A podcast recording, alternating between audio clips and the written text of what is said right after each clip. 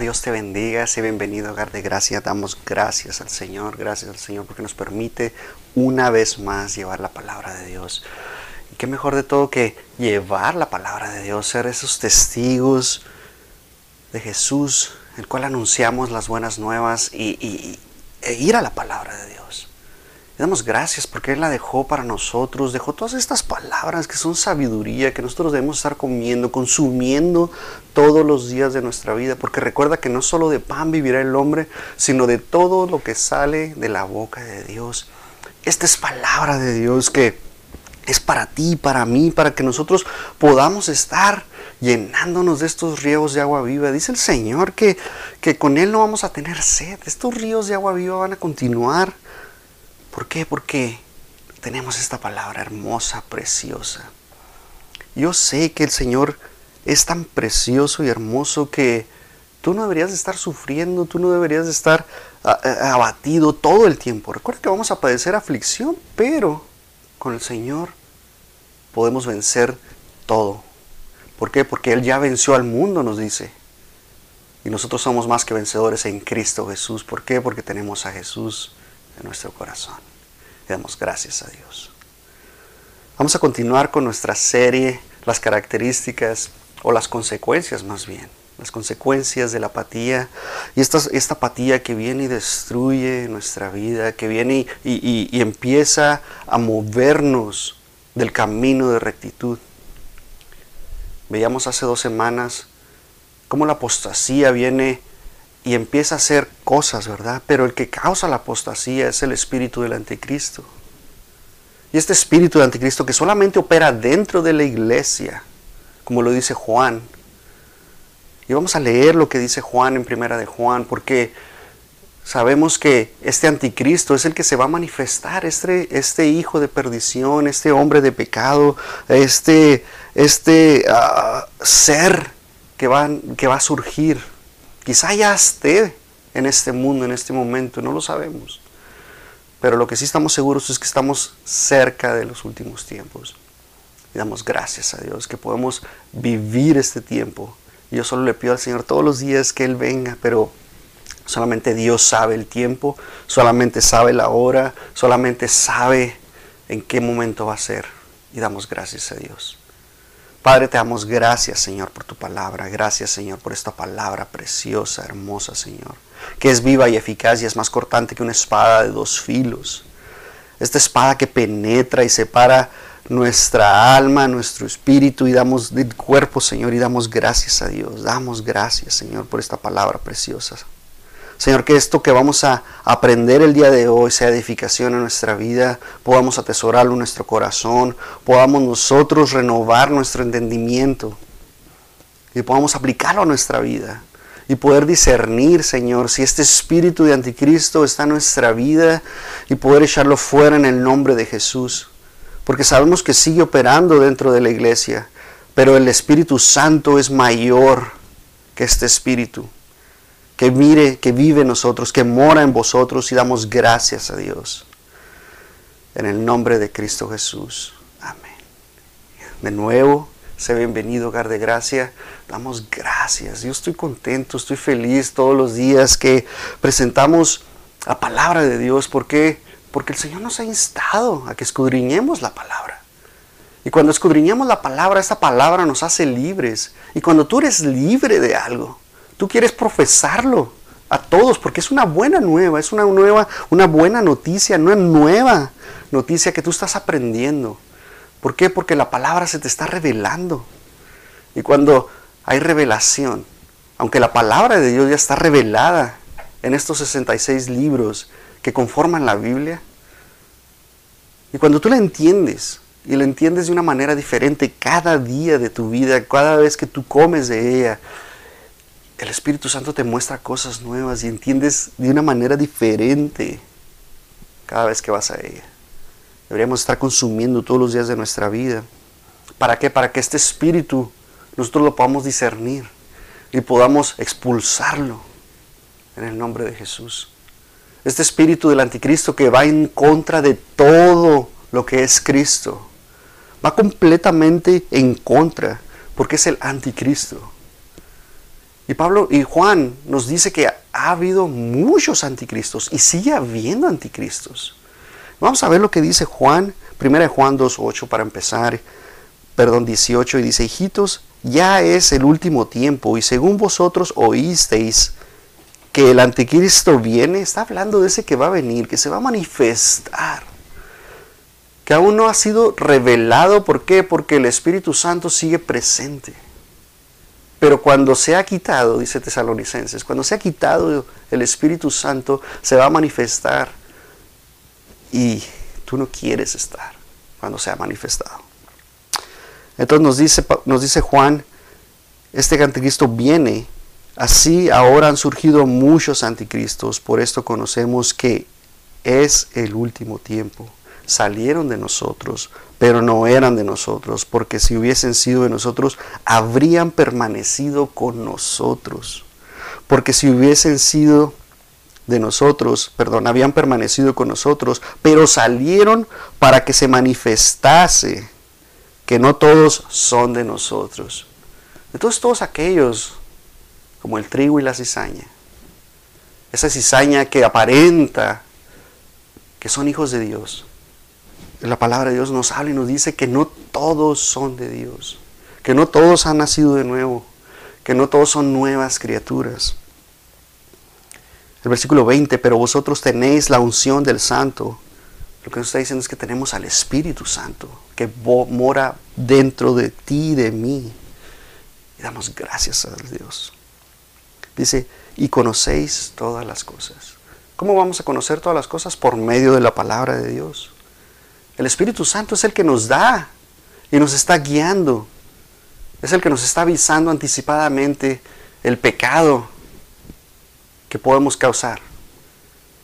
Y por medio de ello nosotros poder tomar la decisión. A final de cuentas es decisión tuya y mía si nosotros caemos al pecado o no. Es decisión propia. Y se contrita el Espíritu Santo. Pero la verdad es que nosotros tenemos que estar conscientes de que el pecado que mora en nosotros, estar peleando la buena batalla de la fe todos, todos, todos los días. No hay momento en el cual estemos peleando contra el enemigo.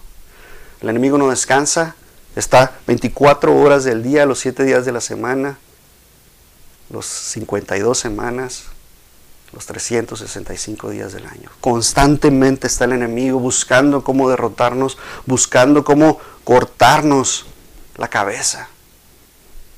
Y la verdad es que tenemos que ser conscientes de ello.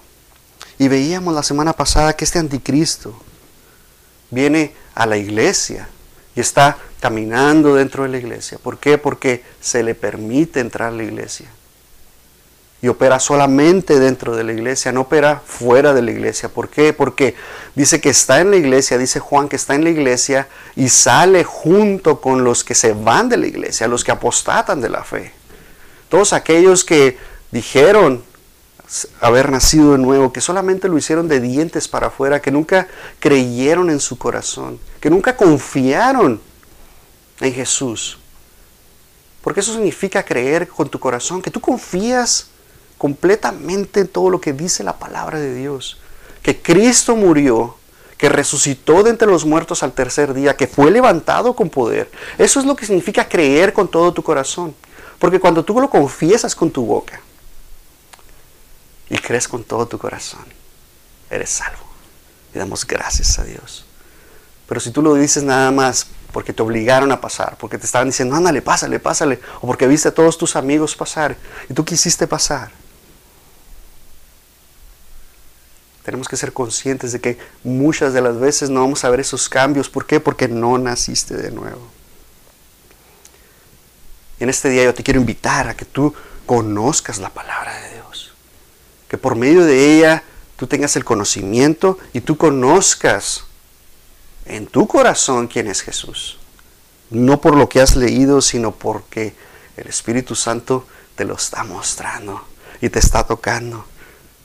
Solamente es la manera que tú puedes nacer de nuevo, porque el Espíritu Santo hace como quiere, cuando quiere y cuando Él quiere. Y damos gracias a Dios. Porque es como el viento, tú no sabes a dónde va. Lo ves en Juan 3. Y de esa manera el viento viene y te toca. Y tú lo sientes, tú sabes que algo está sucediendo. Solamente por medio de ello vas a poder ser salvo. Veíamos las características generales del anticristo la semana pasada. Veíamos que estamos en los últimos tiempos porque este espíritu se ha movido desde que Cristo puso pie en esta tierra. Y lo veíamos antes porque estaba en contra de los principios de Dios. Siempre ha estado este espíritu. Pero ahora es manifestado como el anticristo. ¿Por qué? Porque va en contra de todo lo que dice Jesús. Este espíritu no permanece en la iglesia, sale, huye de ahí. ¿Por qué? Porque la intención de este espíritu es jalar a todos los que llegaron, que no han sido salvos, y no los deja, no les permite ser convencidos por el Espíritu Santo y trata de jalarlos. Y va a tratar de jalar también a todos aquellos que han nacido de nuevo. Tratar de convencerlos, tratar de eh, entenebrecer su mente, tratar de cegarlos tratar de meter esa cizaña dentro de ellos y muchísimas cosas más. La verdad es que este espíritu, como dice la palabra de Dios, no permanece, no queda ahí y se tiene que ir. Podemos echar este espíritu. Veíamos que es mentiroso, veíamos que ah, niega todo lo que va en contra de Jesús, el ministerio de Jesús, todo lo que hizo. Inclusive hay personas que llegan a decir o a dudar de que si este Jesús en realidad nació, de que si murió por tus pecados, empieza a entrar toda esa duda dentro de ellos. ¿Por qué? Porque esa es la operación, porque el enemigo es mentiroso desde el principio, dice la palabra de Dios. De esa manera tentó a Eva, diciéndole mentiras, tratando de engañarla, seducirla. Y la verdad es que tenemos que ser conscientes de que el enemigo funciona de esa manera. Siempre va a entrar con la mentira. Él es mentiroso. La misma palabra de Dios no lo, habla y no lo dice. Veíamos la semana pasada esta característica de negar al Padre. Hay sectas o religiones que dicen que solamente es Cristo. O hay sectas y religiones que dicen que el Hijo no. Ponen en duda la deidad del Hijo. Y tenemos que ser conscientes de ello. La palabra de Dios nos habla y nos dice que, que tenemos que creer en el Padre, en el Hijo y en el Espíritu Santo. Que los tres son uno. Y damos gracias a Dios porque lo dejó en la palabra de Dios. Lo puedes ver ahí en, en 1 Juan 3, capítulo 5, en el versículo 5. A partir de ahí puedes ver todas esas cosas. Pero mira lo que dice también la palabra de Dios, que hay un lenguaje totalmente diferente, que nosotros tenemos que ser conscientes de ello. ¿Y qué es lo que hace el espíritu del anticristo en la iglesia? ¿Qué es lo que hace? ¿Cuál es su intención? Yo quisiera profundizar un poco más acerca de esto y cuál es la función de este espíritu dentro de la iglesia. Tenemos que recordar que va en contra totalmente de Cristo, del ministerio de Cristo, de todo lo que hizo Cristo, de cómo opera el Espíritu Santo dentro de la iglesia. Y mira lo que dice 2 Tesalonicenses capítulo 2. Nadie os engañe en ninguna manera, porque no vendrá sino, sino que antes venga la apostasía y se manifieste el hombre de pecado, el hijo de perdición, el cual se opone y se levanta contra todo lo que se llama Dios o es objeto de culto, tanto que se sienta en el templo de Dios como Dios, haciéndose pasar por Dios. ¿No os acordáis que cuando yo estaba todavía con vosotros, eso decía esto, y ahora vosotros sabéis lo que lo detiene, a fin de que a su debido tiempo se manifieste, porque ya está en acción el ministerio de la iniquidad, solo que hay quien al presente lo detiene hasta que él a su vez se ha quitado del medio. Y entonces se manifestará el, aquel inicuo, a quien el Señor matará con el espíritu de su boca y destruirá con el resplandor de su venida. Inicuo cuyo adventamiento es por obra de Satanás, con gran poder y señales y prodigios mentiroso, y con todo engaño de iniquidad para los que se pierden, por cuanto no recibieron el amor de la verdad para ser salvos. Por esto Dios les envía un poder engañoso para que crean la mentira, a fin de que sean condenados por todos los que no creyeron a la verdad, sino que se complacieron en la injusticia. Damos gracias a Dios porque nos muestra todas estas cosas. Sabemos que está presente operando, sabemos lo que le va a pasar y sabemos lo que va a pasar aún más adelante con todos aquellos que crean la mentira del enemigo. ¿Por qué? Porque de nuevo el enemigo es mentiroso, trata de engañarnos con cualquier cosa. Nos trata de decir que si tú volteas a ver a aquella mujer, todo va a ser color de rosa, va a ser perfecto y no vas a dañar tu matrimonio. Trata de engañarte que si tú robas eso, no te va a pasar nada. Trata de engañarte de tal manera que si tú caes y platicas con aquel hombre, tu esposo no se va a dar cuenta. Y así es el enemigo. Trata de engañarnos de esa manera de que si tú te la pasas todo el día con tu teléfono, no vas a descuidar a tu familia, todo va a estar bien. Trata de engañarnos que si tú le das el teléfono a tus hijos, de la misma manera tus hijos van a estar perfectos.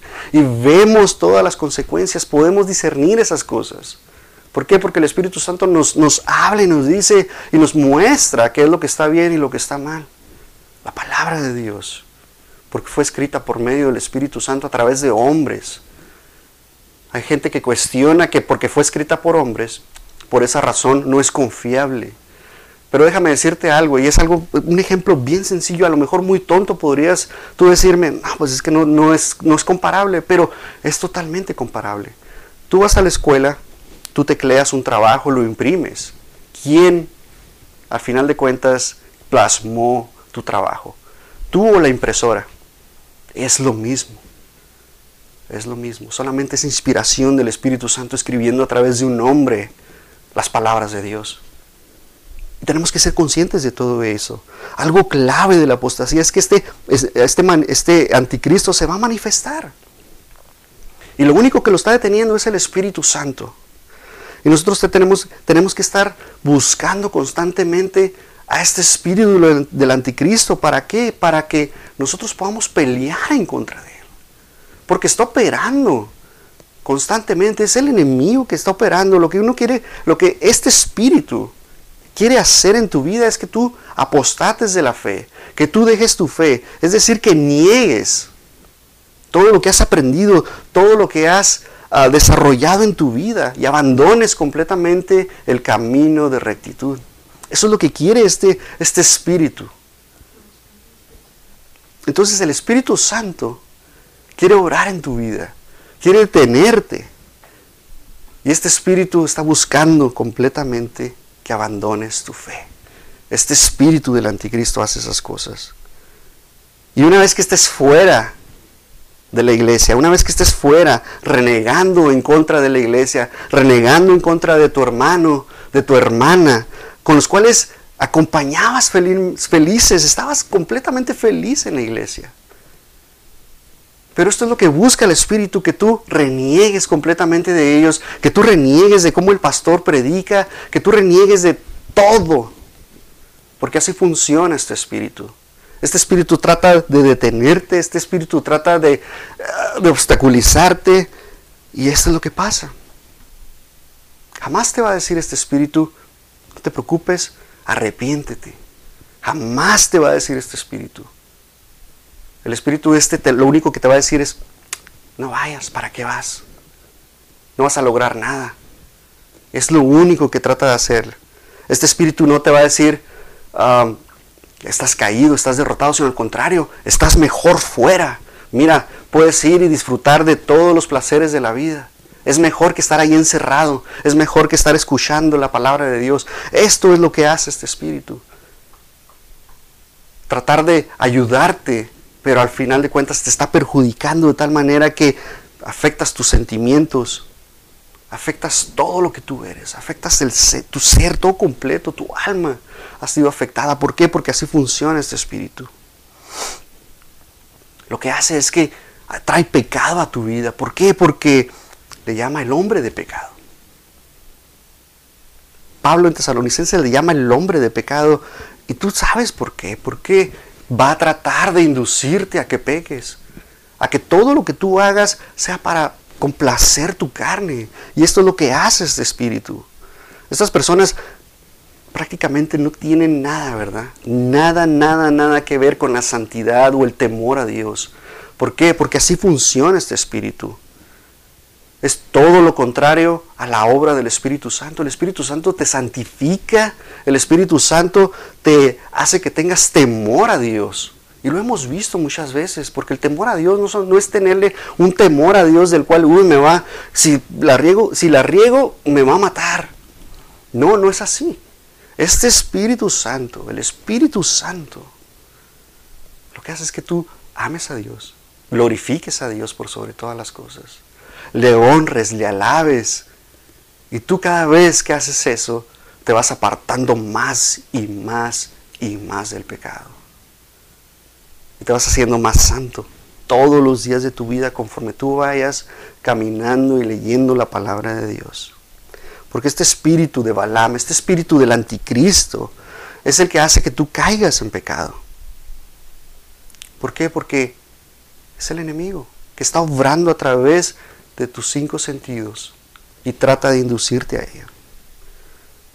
El espíritu del anticristo, si te ve tirado, te va a seguir dejando tirado. ¿Por qué? Porque no traes arrepentimiento a tu vida, ni siquiera traes convicción de pecado. Porque te quiere tener ahí y poco a poco te va a ir destruyendo. Y eso es lo que quiere el enemigo, destruirte en todo momento. Lo único que hace este espíritu del anticristo es que te dice, vente para acá, aquí yo te retengo, yo te abrazo, llora todo lo que quieras, aquí, aquí te tengo. Y así te quiere tener este espíritu no te permite buscar ayuda, no te permite ir a la palabra de Dios. Inclusive a lo mejor te cuenta hasta un chiste. ¿Por qué? Porque en tu, en tu dolor, en todo lo que estás pasando, te, puede traer a alguien que te diga, no te preocupes. Dentro de lo malo, lo bueno, mira, ahí te va todo esto, lo que, de todo esto que te está pasando. Pero mira, vamos a hacer ahora esta jugada, ¿cómo es? Y así funciona el enemigo afecta todas tus cosas, todo lo que tú eres, te quita la sensibilidad al pecado. ¿Por qué? Porque el Espíritu Santo es el que te trae la convicción de pecado. Pero como estás alejado completamente de Dios, quiere destruirte. No te permite arrepentirte, no te permite restaurarte, afecta tus sentimientos, todo lo que tú eres. Y solamente te quiere tener aquí con palmaditas y aplaudiéndote. Todo lo que acabas de hacer está muy bien. ¿Por qué? Porque no has caído completo. No te han arrestado a lo mejor por algo que hiciste.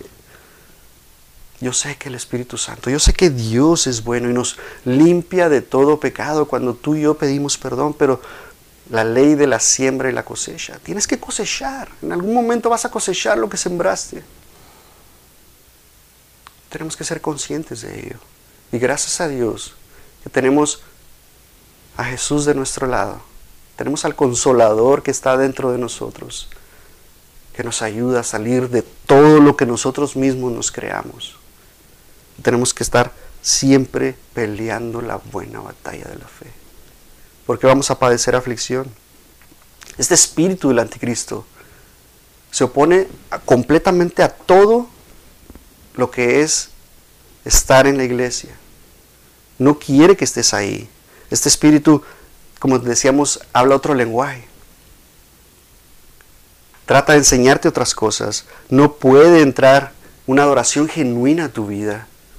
¿Por qué? Porque no te permite, inclusive se burla. Cuando tú estás alabando a Dios, cuando tú empiezas a danzar, se está burlando y, no sé si tú lo has visto, pero están danzando la gente y de repente tú ves a la gente que está callada, así, tú dices, pues ¿qué está pasando? ¿Por qué no danza la gente? ¿Por qué no levanta las manos? Inclusive se burlan de la letra de los cantos que, que estamos cantando en la iglesia. Porque así es este espíritu. Inclusive de la misma palabra de Dios se burlan. Tenemos que ser conscientes de que este espíritu está ahí obrando todos los días. Todos los días, a todas horas. ¿Por qué? Porque quiere destruir a la iglesia porque es lo único que lo detiene de que se manifieste. Tenemos que estar nosotros ah, conscientes de que el enemigo te va a decir, mira, ahí está otra vez tu hermano, ahí está otra vez el pastor, ahí está este que se compró un carro nuevo, y nomás estás buscando el pelo en la sopa. Estás buscando cualquier cosita para empezar a criticar. la música, las pantallas, lo que ponen ahí, todos los anuncios, todo lo que se pone. El estilo de la música que se toca, todo. Estás buscando cualquier detalle para empezar a criticar. Y tenemos que empezar a quitar todo eso de nuestras vidas, porque así funciona este espíritu. Están buscando peros, cualquier cosita es un pero. Te voy a llevar al Antiguo Testamento. Casi no me gusta hablar de cosas que sucedieron antes, pero quedan para nosotros, para nuestra edificación, para nosotros entender que desde cuándo opera este espíritu. Si vas ahí a, a números 13, vas a encontrar la historia de estos diez espías que envía Moisés para la, para la tierra prometida, para que, para que ellos puedan entrar a esta tierra, y toma a doce, a doce espías. Eran príncipes todos ellos de Israel. Eran descendientes de, de los hijos de Jacob, o sea, de Israel. Y toma a estos doce, menos a, de la descendencia de la tribu de Leví. Entonces toma estos doce y los manda. Y menciona números todos los nombres y, los papás y de quién venían, de qué descendencia vienen. Y manda a estos espías. Y pues llegan a la tierra de Canaán. Empiezan a ver todo lo que, lo que hay.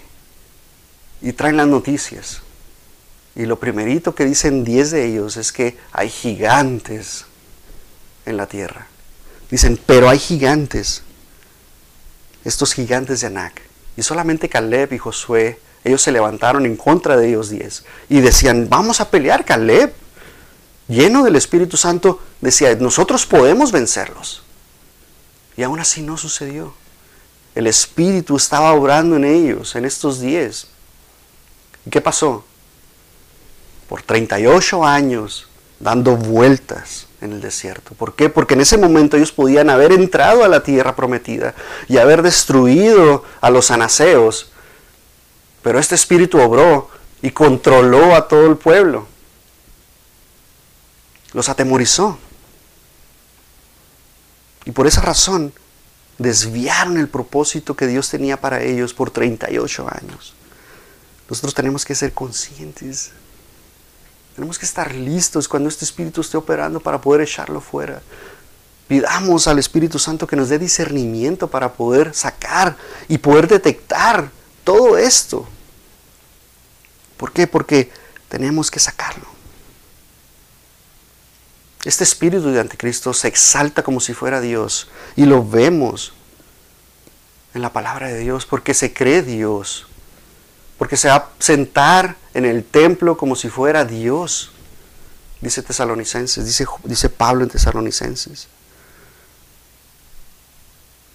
Nosotros somos templo del Espíritu Santo, amén. Pablo en Corintios, en 1 Corintios 3:16 nos dice, ¿no sabéis que sois templo del Espíritu, templo de Dios, y que el Espíritu de Dios mora en vosotros? Y nosotros que somos templo, este espíritu de anticristo quiere sentarse, quiere tratar de operar. Pero recuerda que somos sellados por el Espíritu Santo. No puede entrar ese espíritu a nuestras vidas, pero sí puede manipularnos.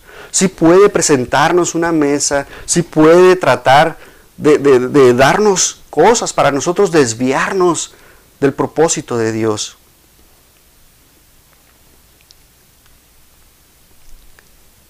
Vemos desplazamiento de personas dentro de la iglesia por medio de este espíritu.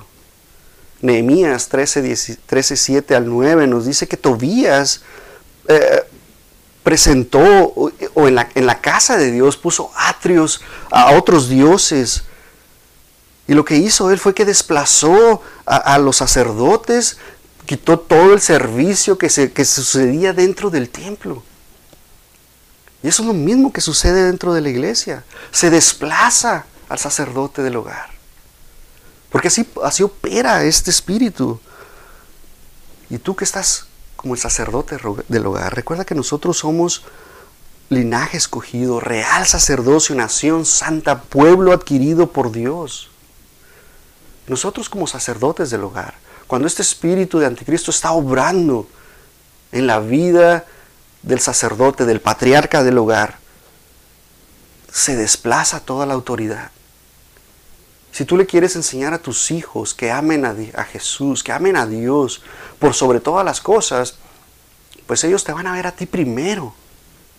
Si tú quieres que se enamoren de Dios, tú en tu vida debe haber amor a Dios primero. Dios debe ser número uno en tu vida. ¿Por qué? Porque si no es así, ellos no van a ver ese amor en ti. Ellos van a amar lo mismo que tú amas, que no es Dios. Por lo tanto, no permitas que el enemigo desplace tu autoridad, que tome control de tu vida. Nosotros somos ese linaje escogido para anunciar las virtudes y poder derrotar con la luz que tenemos, porque nosotros somos la luz del mundo, y poder derrotar al enemigo, poder sacarlo, porque somos luz admirable. El versículo 10 dice, vosotros que en otro tiempo erais pueblo, pero ahora sois pueblo de Dios. Amén. Y damos gloria a Dios. Somos pueblo escogido. Él nos escogió antes de la fundación del mundo.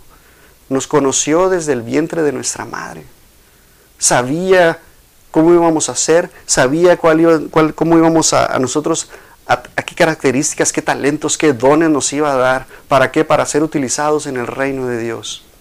Eso es lo que quiere el Señor, que nosotros testifiquemos, que nosotros adoremos a Dios, que nosotros estemos siempre obrando en justicia. Este espíritu de anticristo nos quita toda autoridad, nos quita la vida, nos quita a Cristo de nuestra vida, si le permitimos. Estamos agotados todo el tiempo, estamos cansados, porque así opera este espíritu. Nos quita todo, trata de quitarnos todo. Pero nosotros que somos más que vencedores en Cristo Jesús, que todo lo podemos en Cristo que nos fortalece, podemos vencer a este enemigo y no permitir que nos desplace, que nos quite esa autoridad. Recuerda que este espíritu de anticristo también produce señales, produce ilusiones en tu vida. Así como los magos que tú ves en la televisión, así funciona este espíritu. Y ahí es donde entra el problema, cuando empezamos a creer en todas esas cosas y nosotros no podemos discernir. Por eso soy tan insistente que, que pidamos al Espíritu Santo que nos dé discernimiento para poder ver estas cosas.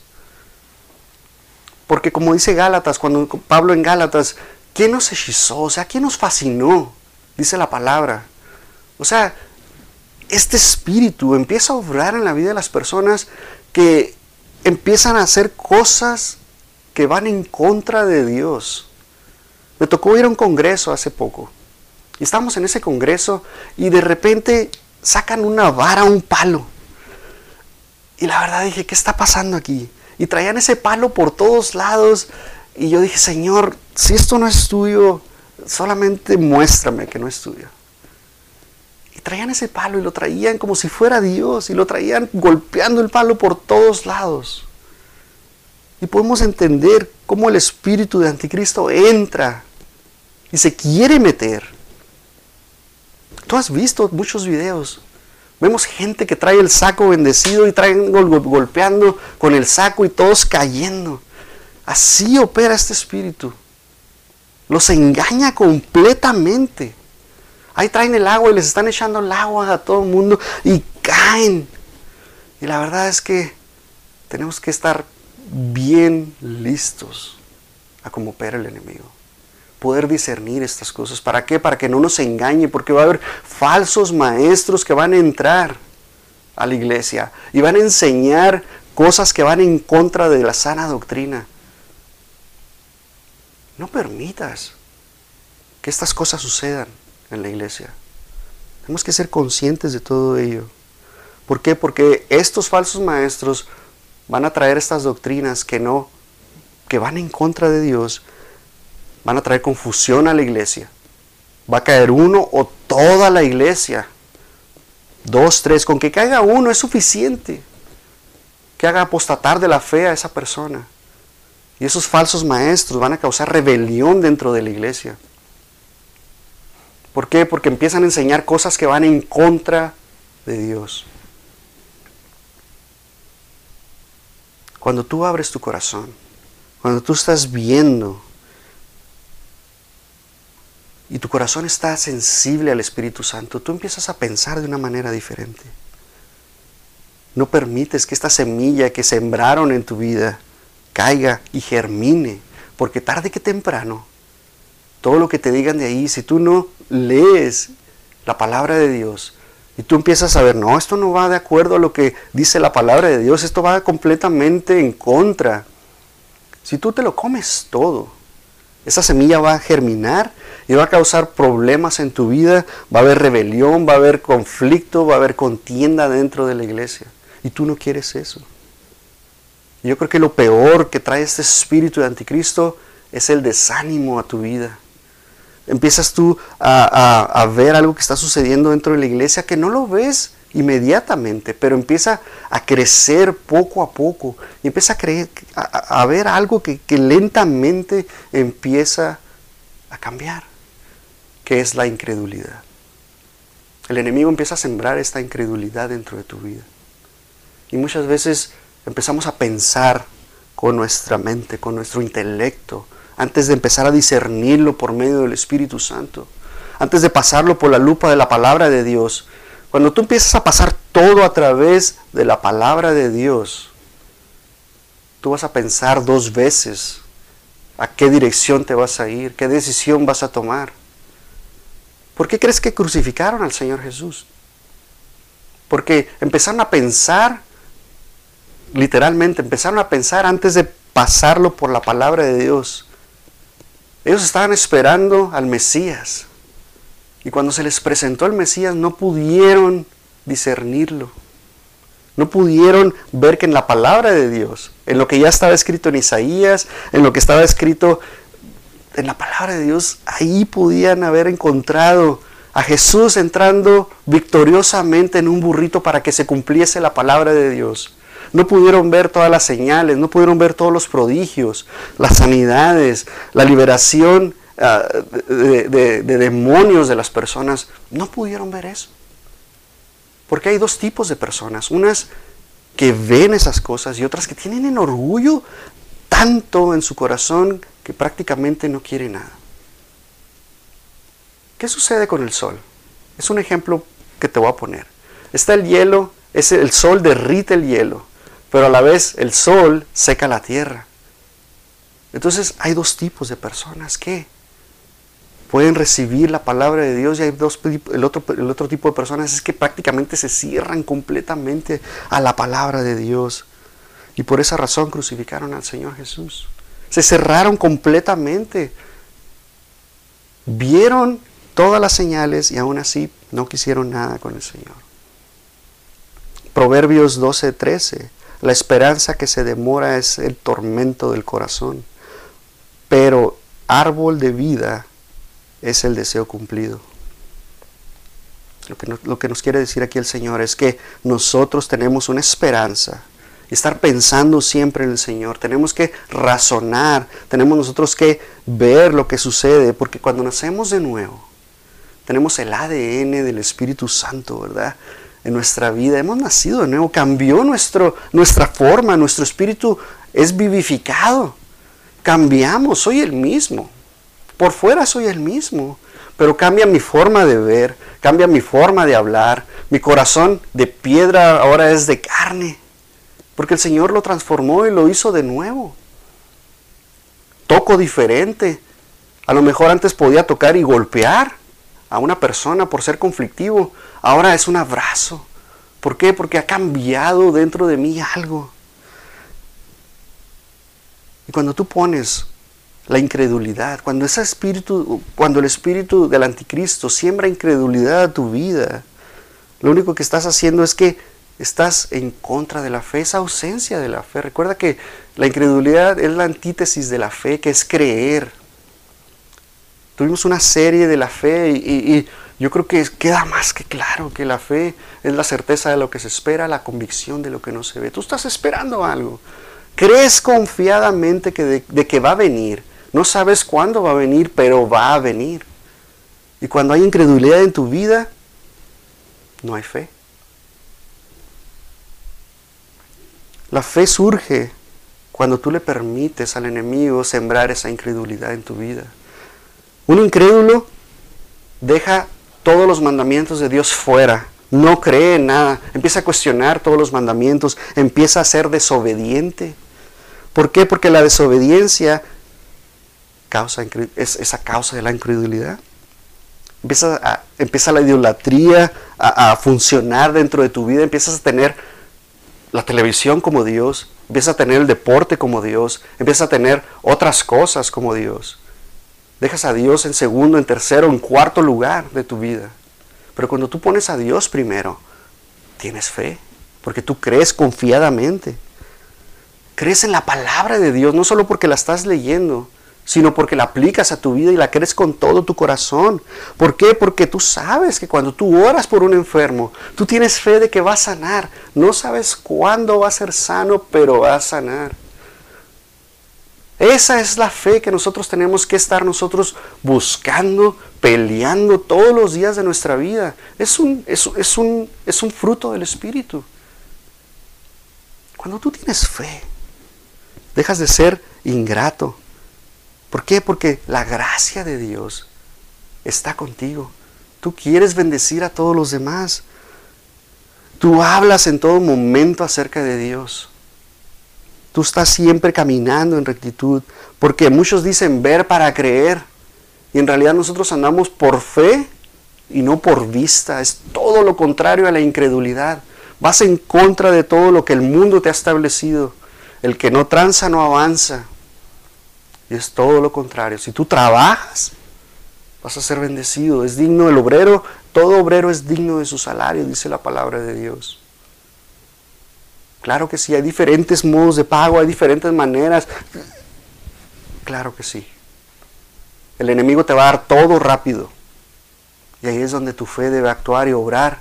Y te pones a orar y ves si eso es por parte de Dios o no. Un incrédulo piensa que la Biblia es un libro más que se escribió. ¿Por qué? Porque no lo toman como una realidad para su vida. Es el libro es el primer libro que se escribió o que se imprimió. Es el libro más vendido, pero a la vez es el libro más criticado de toda la historia. Con demasiados lenguajes, no sé en cuántos lenguajes ha sido escrita la Biblia o traducida la Biblia. Un incrédulo pone a Dios, como te decía, en último lugar. Es el último recurso, es el último ayudador o es la última opción en tu vida.